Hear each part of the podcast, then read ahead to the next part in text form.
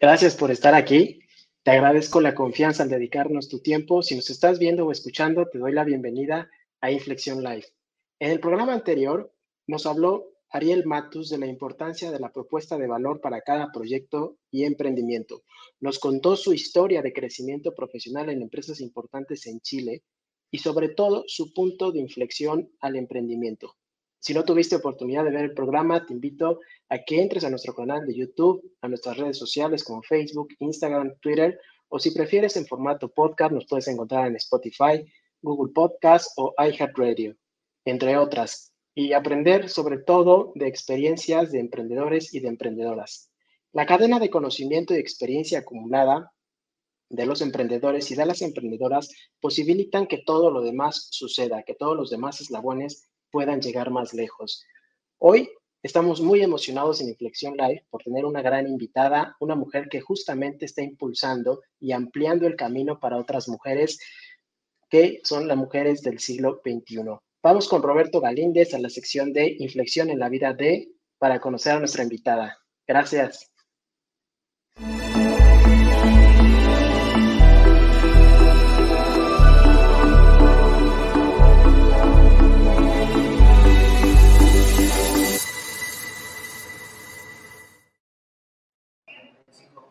Hola, ¿cómo están? Buenas noches. Qué gusto volver a estar con ustedes. Y bueno, en esta sección, como lo, lo, hemos hecho, lo que queremos conocer es la vida de nuestra invitada, su trayectoria, ese punto de inflexión que en su vida como emprendedora. Y por supuesto, lo que ha pasado a lo largo de este camino. Y hoy tenemos una gran invitada les quiero presentar a Paulina Amosurrutia. Bienvenida, Paulina. Qué gusto tenerte en Inflexión Live. No, muchas gracias, Roberto. La verdad es que es un honor siempre platicar eh, los triunfos, pero sobre todo los fracasos, para que no tengan que pasar por el mismo camino. Así es, así es como decía Edwin hace un momento, en el emprendimiento pues son eslabones, ¿no? O sea, este siempre aprendemos de quienes nos, precedieron y bueno, también es importante poderle sumar a los que vienen, vienen construyendo junto o atrás de nosotros. Y me gustaría arrancar en esta sección eh, preguntándote que nos contaras un poco de ti, de, de qué hay detrás de esta Paulina que es hoy, o sea, que, cuál ha sido tu trayectoria. Pues mira, primero que nada soy madre de cuatro hijos, esposa, soy pedagoga de profesión, tengo un máster en asesoramiento educativo familiar, pero creo que las vocaciones en ocasiones se topan con uno, con necesidades específicas en donde ves que si tú no haces algo, nadie más lo va a hacer. Y así fue como me entré, como entré en dos temas prioritarios que es la educación y la mujer desde diferentes ópticas, pero en el mismo canal, que son las asociaciones civiles. Entonces, bueno, ya llevo trabajando mucho tiempo en, estas dos áreas con todo lo complejo que es una asociación civil, sobre todo en México, donde se cree que son pues más bien áreas exclusivamente donde nos imaginábamos antes, ¿no? En, eh, que se ayudaba a a, personas eh, de la tercera edad o, se sigue siendo cada las asociaciones civiles lanzan proyectos autosustentables en temas que tendríamos que entrar como sociedad civil organizada. Entonces, pues a eso me dedico y, y, tratando de multiplicar el tiempo entre la familia y los proyectos, que eso también siempre es muy complicado. Sí, sin duda es complejo, ¿no? Encontrar ese balance entre la vida profesional, la vida, la, vida personal. Y quisiera preguntarte, o sea, ¿cómo, ¿cómo ha sido este proceso de emprendimiento social? Ahorita nos, nos platicabas, estudiaste pedagogía y, y en, qué, en qué momento decidiste que querías enfocarte a un emprendimiento social, o sea, cómo viene, viene ese, ese momento, ¿no? Porque pues de pronto cuesta trabajo, aunque, aunque traigas el proyecto en la cabeza, ahora sí que dar el primer paso. ¿Cómo fue ese? Fíjate que, los dos proyectos que en la cabeza los tenían otras personas y me aventaron a mí a realizarlos. Yo, yo era catedrática, eh, daba clases, y entonces mi hermano trabajaba con Eduardo Verástegui en, en, asociaciones en Estados Unidos y buscaba a alguien que hiciera una asociación en México. Entonces mi hermano me dice, oye, mañana tienes cita con Eduardo Verástegui. Y yo, ¿cómo para qué? Yo, ¿por qué? Yo no quiero hacer asociaciones civiles. Yo estoy muy cómoda dando clases, además con los niños mucho más chiquitos, y tenía dos en, ese, en esos tiempos, ahora cuatro. Y pues nada, mm, fui y me dijo, quiero una asociación de jóvenes, es todo.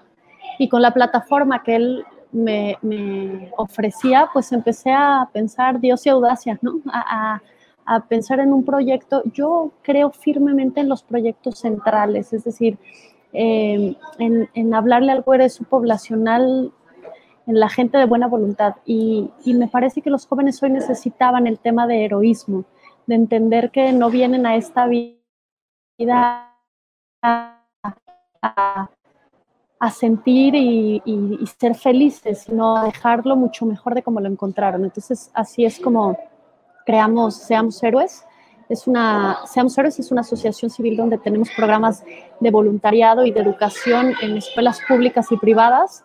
Y pues nos costó mucho abrir puentes porque Eduardo pues estaba muy eh, ligado a asociaciones religiosas y abrir en escuelas públicas, explicar que los valores no eran un tema religioso, sino era un tema, como nos gusta decir, el manual del usuario, ¿no? Es decir, el ser humano tiene un cierto manual con el que tiene que convivir con los demás y empezamos a crecer. Y cuando empezamos a crecer, empecé a ayudar a otras asociaciones con sus temas de educación y me lanzaron al CSW, que es el evento de las mujeres en la ONU, y yo dije, híjole, yo, ¿a qué voy? O sea, no le gasten. Es un viaje a Nueva York de, de una semana. Digo, a cualquiera le agrada, pero yo soy muy clara que los proyectos de sociedad civil, cada peso, o sea, en conciencia lo tienes que gastar. ¿no? Entonces les dije, manden a alguien que sepa más, no vas tú. Y luego entendí por qué me mandaban. Entonces me mandan al CSW y yo llego, Roberto, y veo que la narrativa es totalmente polarizada, ¿no? O sea, todo el mundo está hablando de salud sexual y reproductiva, de aborto, ves la guerra campal y nadie tiene un punto central. Entonces regreso a México y digo, tenemos que hacer una asociación que hable de los problemas que realmente le afectan a la mujer, ¿no? Que, que, que nos salgamos de esta coyuntura de extremo en donde tenemos pañoletas que que respeto y valoro el trabajo de cada una, pero que tendríamos que hablar de, de los temas centrales y es como creamos Unión Mujer. Eh, a mí me gusta decir que Gramsci, que aunque no coincido con sus pensamientos, decía que cuando querías cambiar una sociedad tendrías que entrar en política, comunicación y educación. Y eso es lo que hacemos. Tenemos media partners con diferentes eh, canales de televisión y radio y prensa donde metemos contenidos centrales, generamos políticas públicas para la mujer y, hacemos educación. Tenemos programas en secundarias, en preparatorias, en universidades y eso nos ha ayudado pues a, a, ir impulsando una narrativa que la gente le checa muy bien porque están cansados de esta confrontación en donde los temas reales de la mujer se dejan a un lado y la mujer ha tenido este grave problema de divide y vencerás, ¿no? Entonces ha sido muy rico y muy interesante trabajar con, pañoletas de todos tipos, con mujeres de todos estilos, en temas centrales que realmente nos preocupan.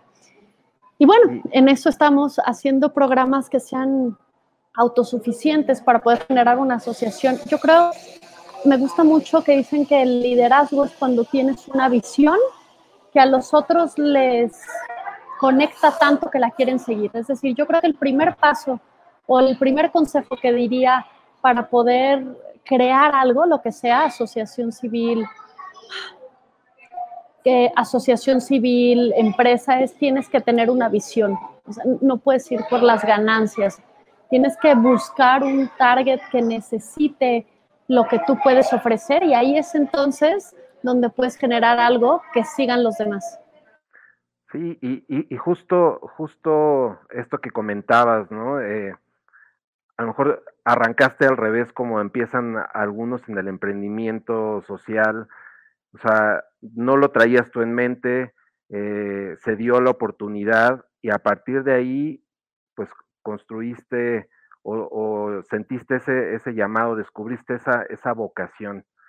Y porque te iba a preguntar, o sea, ¿cómo te habías preparado para esto? Pero a partir, a partir de, de que decidiste que, eh, emprender Unión Mujer, que, decidiste tomar el, reto, ¿no? De este, de este par de organizaciones sociales, ¿cómo fue que te preparaste para que pues no fuera, no fuera algo pues que se perdiera simplemente en una ilusión, en una emoción? Mira, creo otra, otro punto de un buen líder es que se acerca a gente que es mejor que ella, ¿no? Yo realmente he buscado un Dream Team en todas mis asociaciones donde veo que hay mujeres y hombres que entienden mejor algún aspecto, pero lo que sí sé y para lo que soy muy buena es para conectar personas. O sea, realmente soy muy buena para para vender proyectos, para conectar, para hacer trabajos de alto rendimiento y eso ha hecho que con las personas correctas hagamos muy buenos trabajos. Eso por un lado.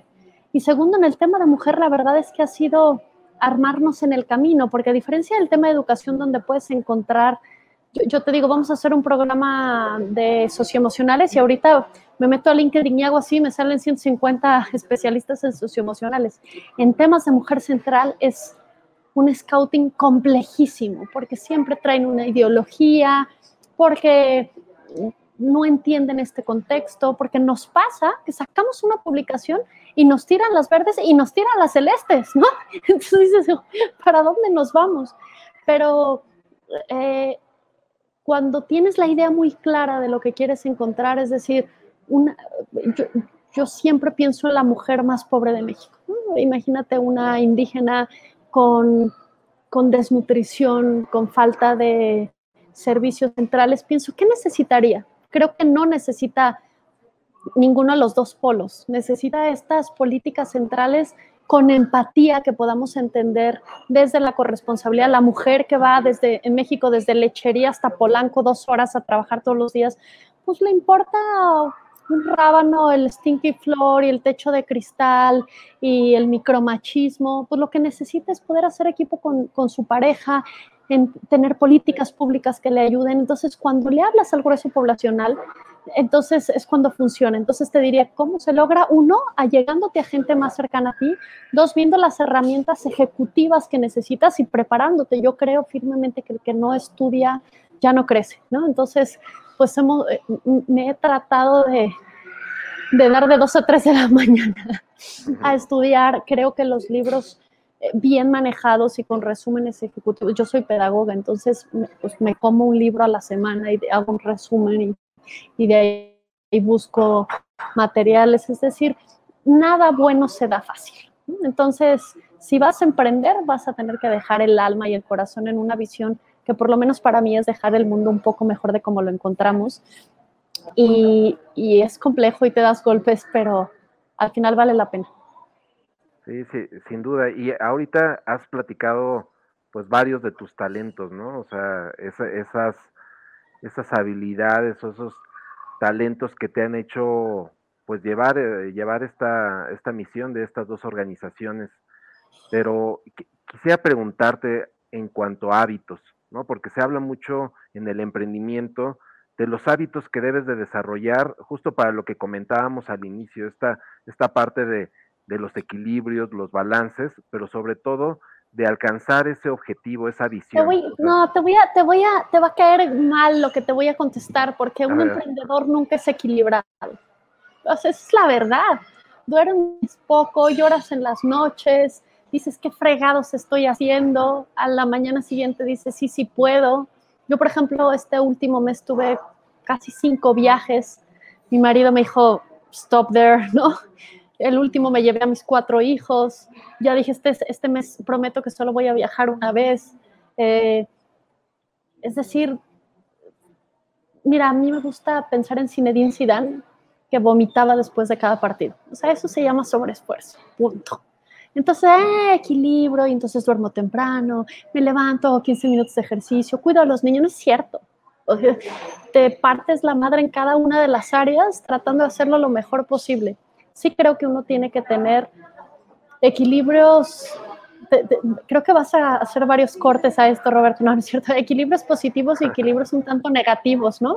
yo cuando ya veo que voy a tronar, voy a la bicicleta porque si no, además tengo una enfermedad autoinmune que o paro o me para dos días en cama, ¿no? Entonces, cuando veo que me estoy sobresaturando, digo, o paro yo o me va a parar la enfermedad.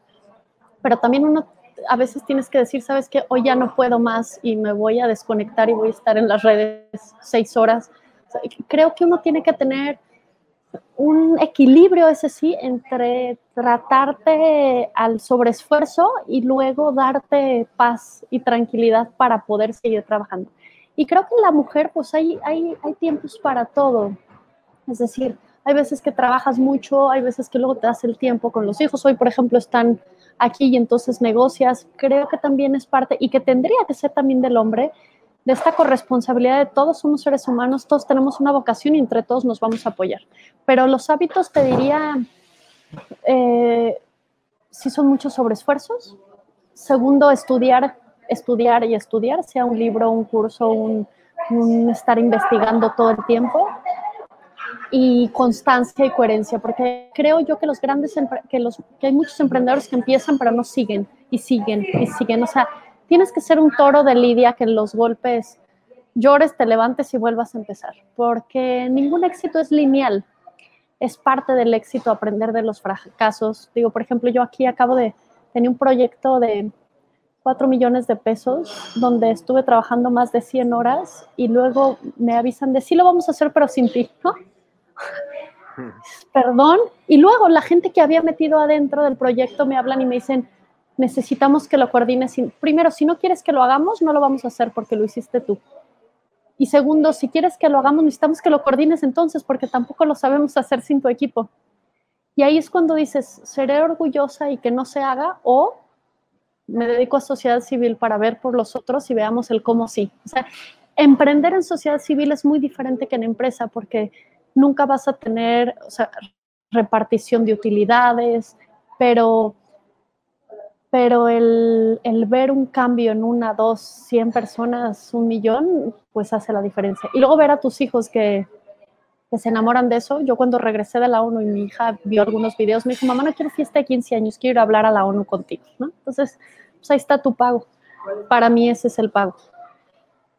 Ah, fabuloso, o sea, ahorita lo que nos dijiste, esos hábitos y, la importancia de, anteponer el bien común, ¿no? El, poner por encima de, pues, ese orgullo o de, de, algunos vicios que podemos tener como persona, pues son importantísimos. Pues ha sido realmente enriquecedor conocerte, conocer más de, quién es Paulina, de quién, quién es la, Paulina emprendedora. Y ahora queremos profundizar en lo que son los proyectos que, ya ahorita nos, nos esbozabas. Vamos a, a irnos a la siguiente sección con Brenda y con Edwin. Perfecto. Gracias.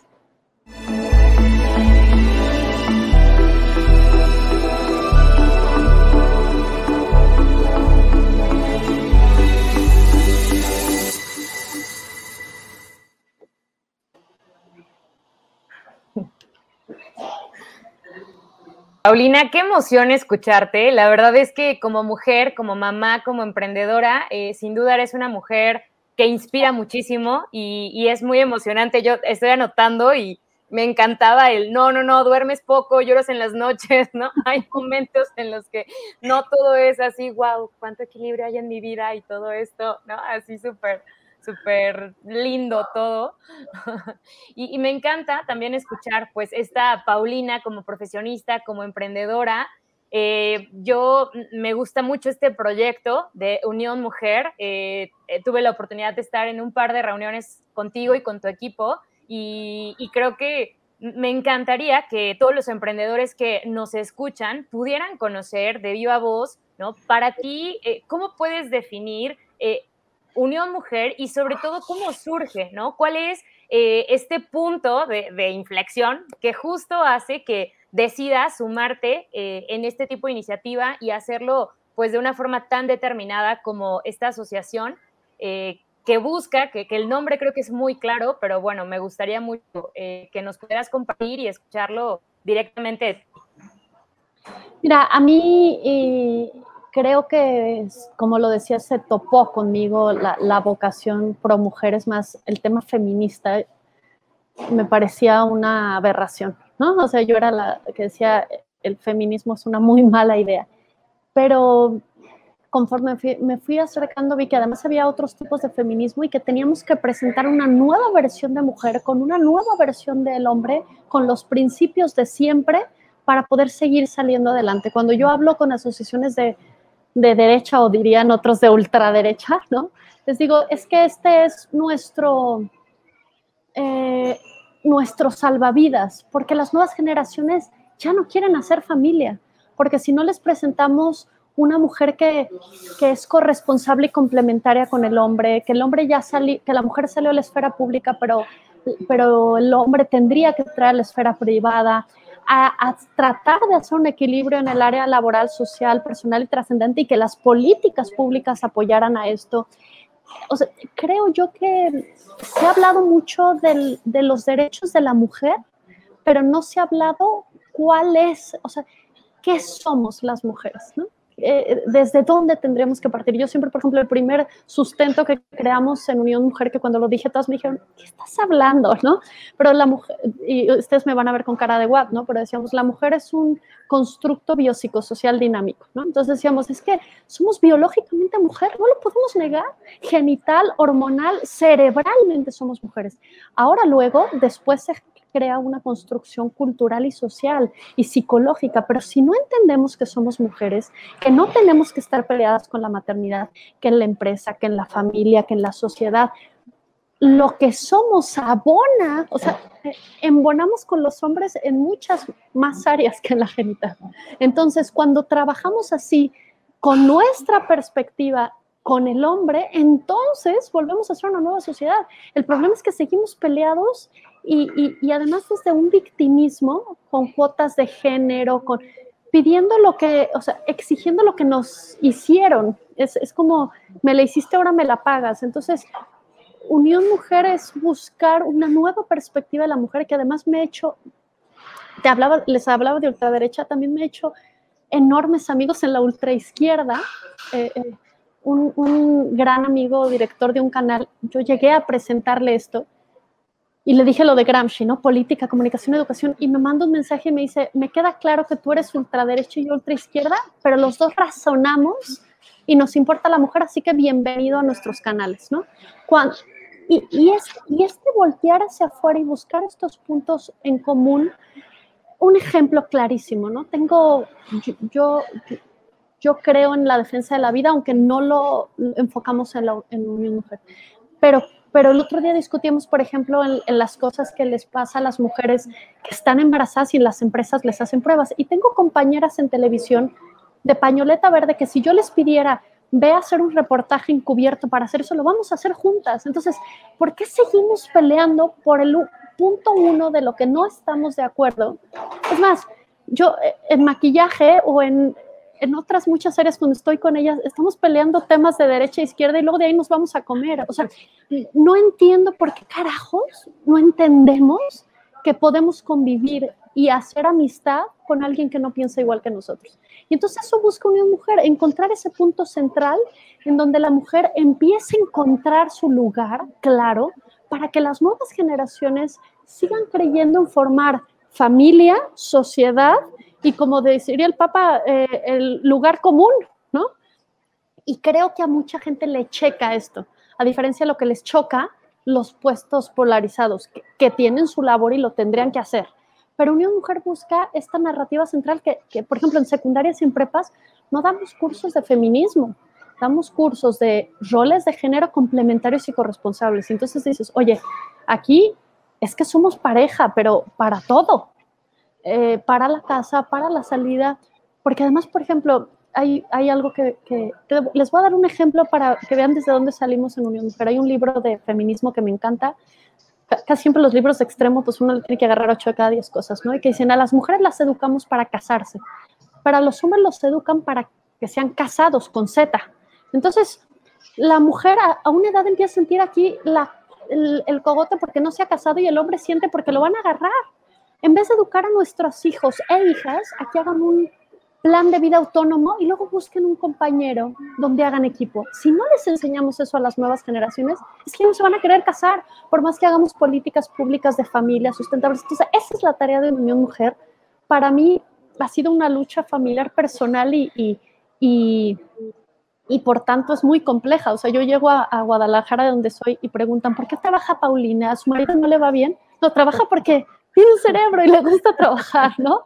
Entonces, cambiar esta narrativa, yo con mis sobrinas que me ven con cara de convence a mi mamá de lo que estás diciendo, ¿no? Porque, eh, y, creo que, que hay muy pocas asociaciones de mujer de centro donde busquen esta narrativa en todas las áreas de la mujer, en la familia, en la empresa, en la sociedad, en la política pública.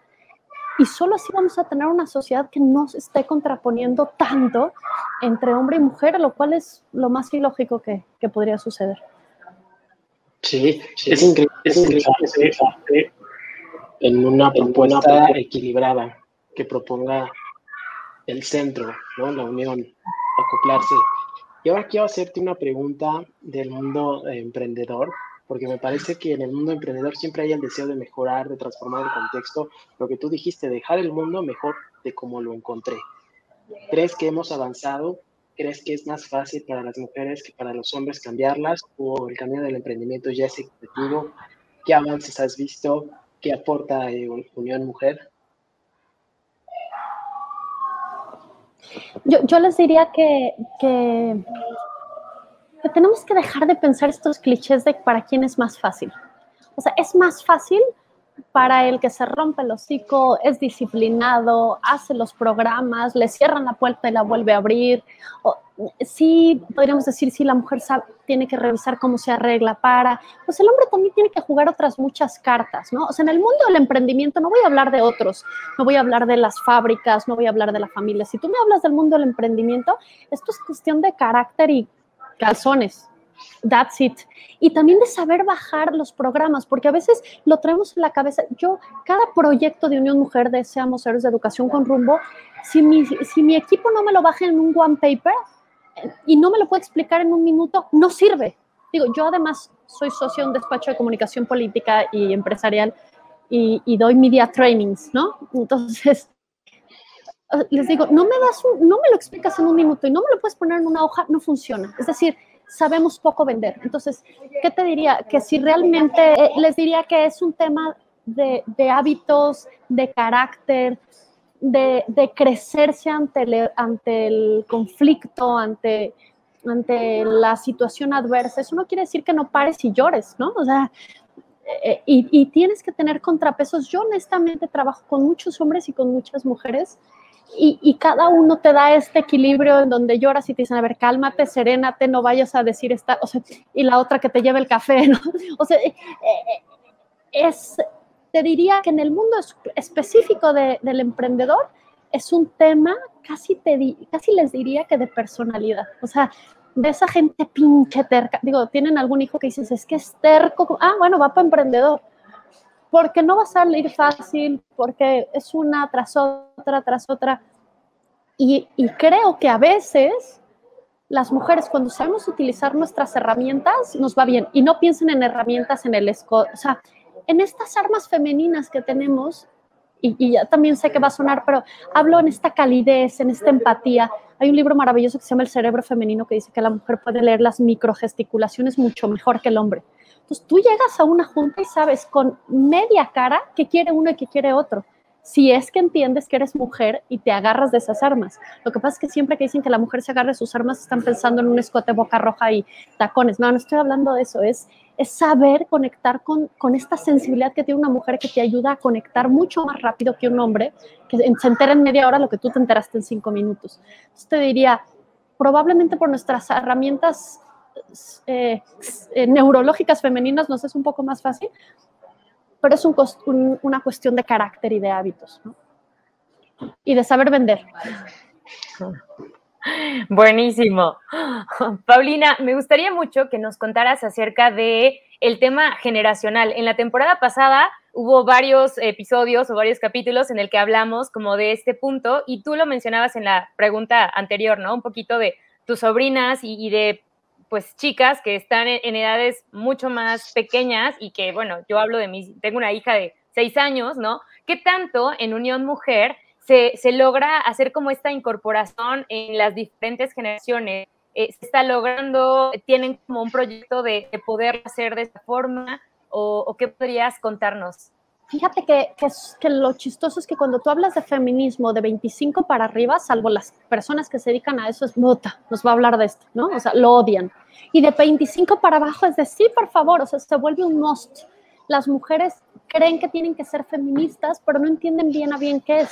Y como la izquierda fuerte les vende Mm, armas políticamente correctas, la violencia, el respeto, la seguridad, se van por ahí. Pero no nos venden en, la derecha todos estos temas que tendríamos que preocuparnos por ellos. Y sabes que también los temas de empatía.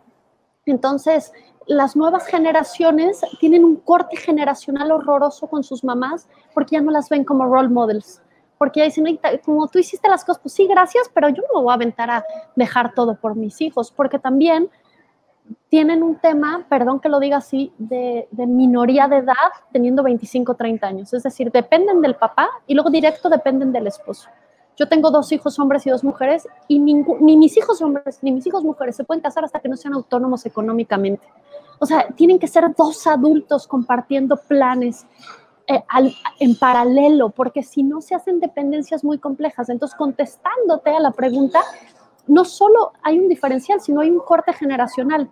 Y nosotros justo por eso tenemos programas desde secundaria hasta universidades para mostrarles el cómo sí, porque desgraciadamente desde nuestros valores nos han dicho el de no relaciones, no aborto, no, no dejes a la familia, no, cuides, no dejes de cuidar al marido, que sí, cómo sí puedo operar lo que hoy me muestra el mundo con los valores que me enseñaron en casa, con los valores que decía de seamos héroes, ¿no? Estos manual del usuario donde, donde si queremos que nuestra sociedad sobreviva, pues tenemos que equilibrar todas las áreas. Y creo que eso es lo que trata de hacer una mujer. Y luego sensibilizar a las mayores de edad que ya más bien nos buscan como SOS, ¿no? Es de, mi hija se está volviendo loca, por favor explícame lo que está pasando, ¿no? Y entonces, pues ellas también tienen que entender y explicar este chip y decir, pues así, así aprendí a vivir la vida yo con tu papá, pero, eso, pero tú lo puedes rearmar desde tu perspectiva, ¿no? Porque también los hijos ven cosas duras en la familia que no quieren repetir y, y es complejo rearmar esas, esas estructuras familiares.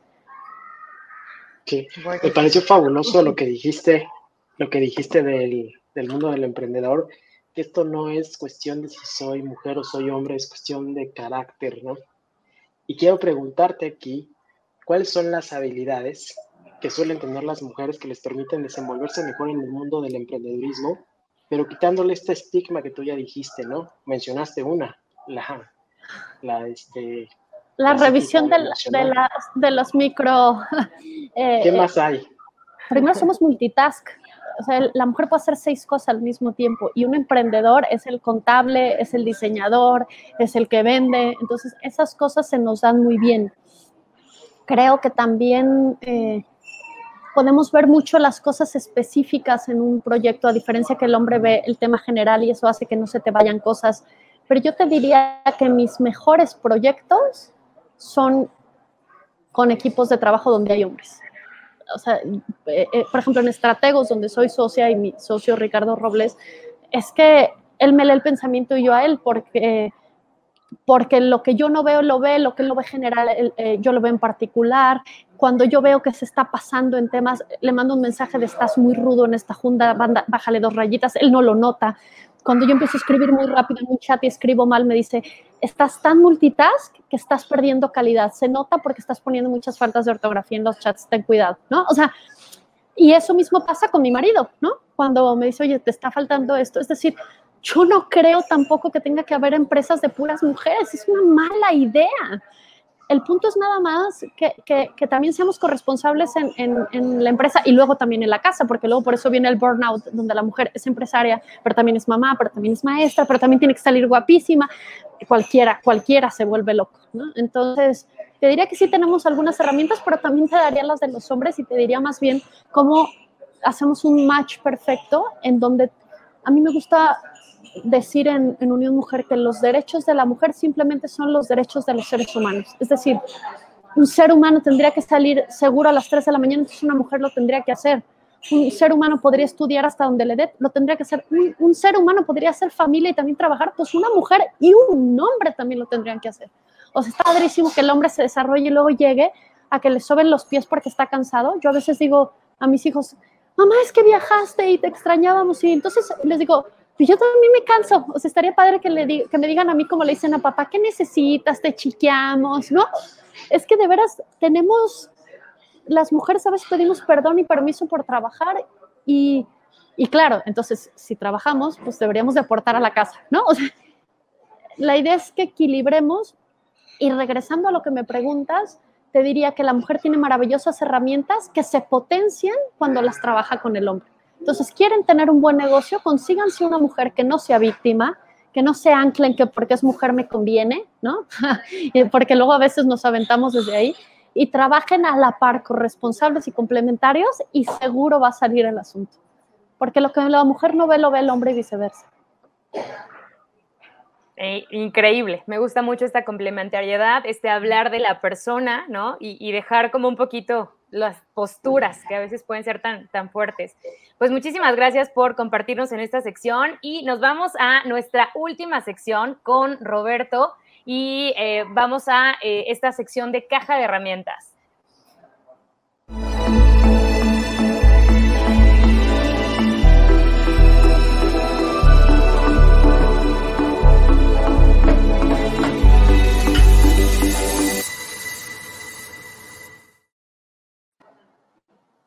Estamos de regreso.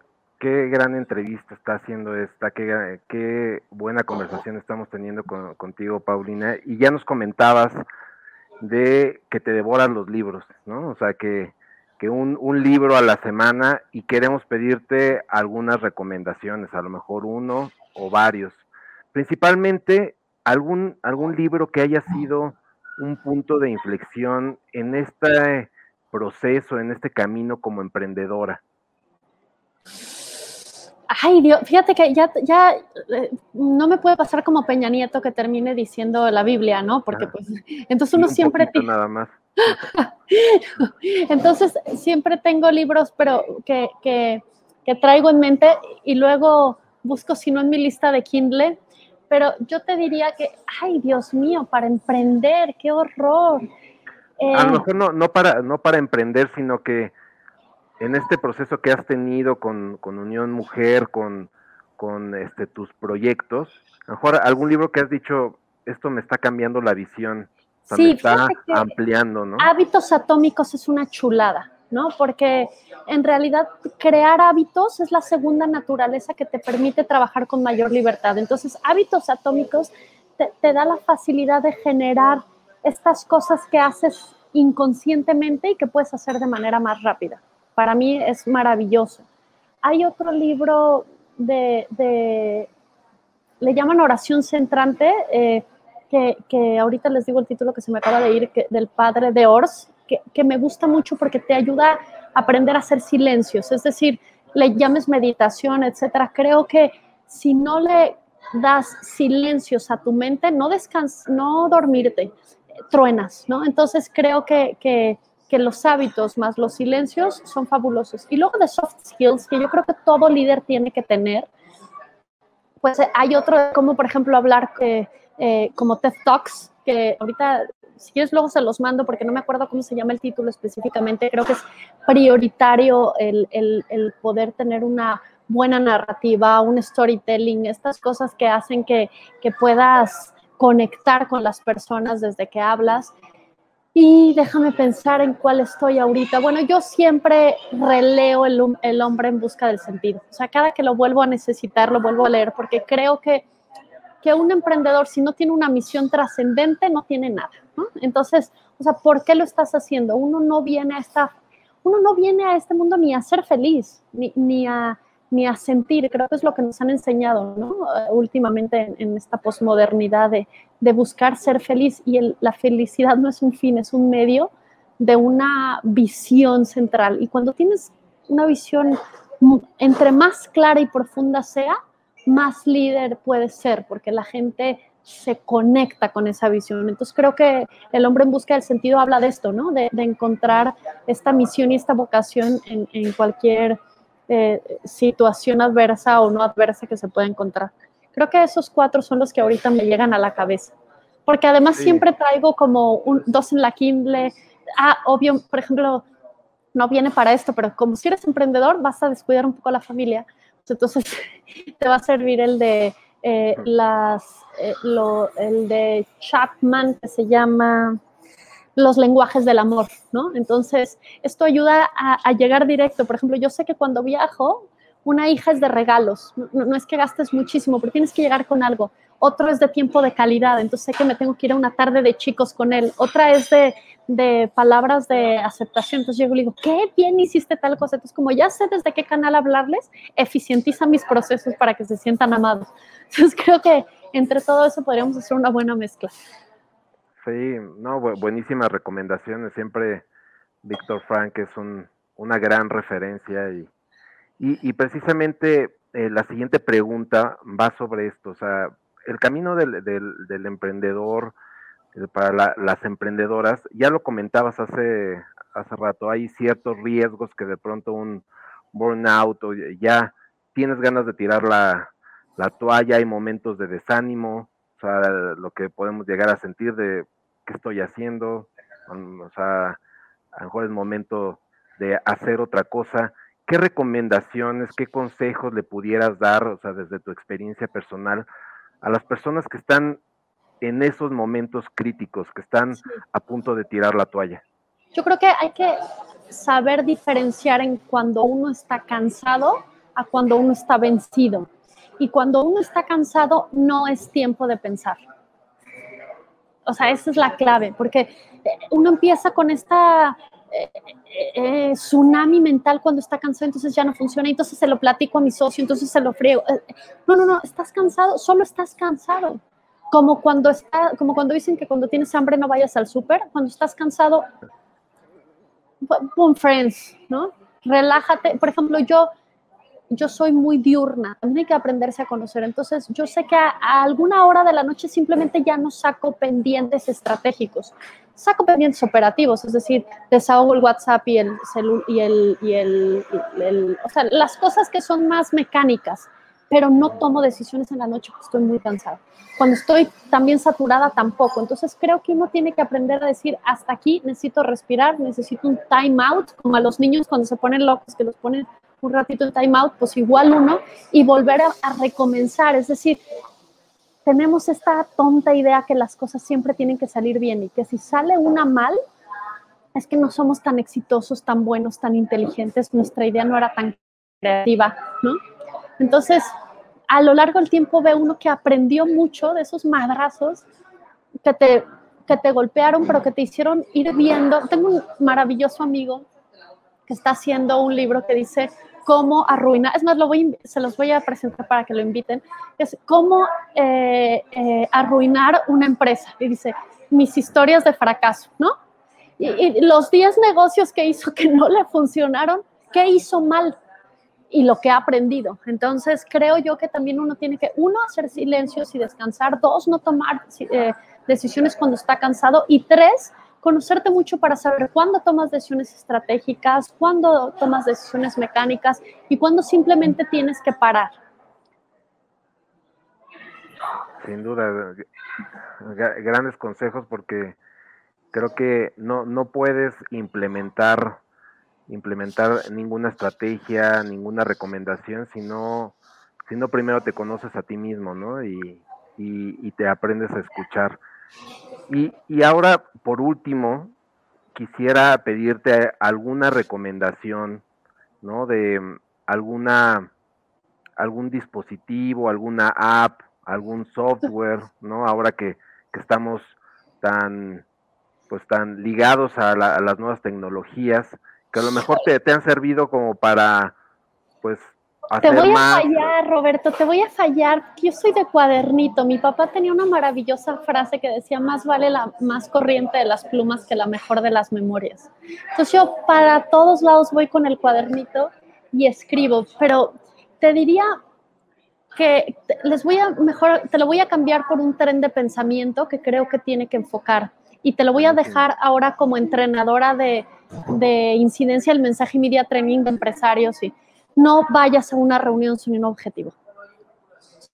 No contestes una pregunta si no quieres posicionar un mensaje. Es decir, eh, para cada reunión tienes que traer una idea estructurada con subideas por lo, a, lo mucho tres, iniciando con un rompehielos que sensibilice y concluyendo con una recapitulación y un call to action. Es decir, el emprendedor vende cada vez que habla, vende cada vez que se viste, vende cada vez que se presenta en algún lugar. Entonces, tienes que ser un experto en las palabras, un experto en tus objetivos y creo que ninguna ayuda como saber en qué reunión. Yo siempre que llego a una reunión, tengo que saber con quién voy, conecto sensibilizando, llego con un objetivo y luego qué me van a dar, un call to action.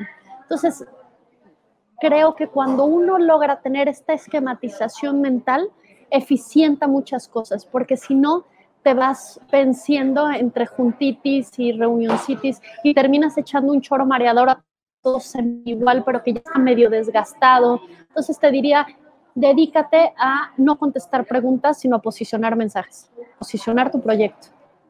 Eso también lo posicionas cuando no hablas, cómo te vistes, cómo te, eh, eh, eh, te expones. Yo me acuerdo que me decían, mi familia se burlaba de mí en la pandemia porque yo me arreglaba casi tacón y luego me sentaba en mi computadora y me decían, ay, te va a ver.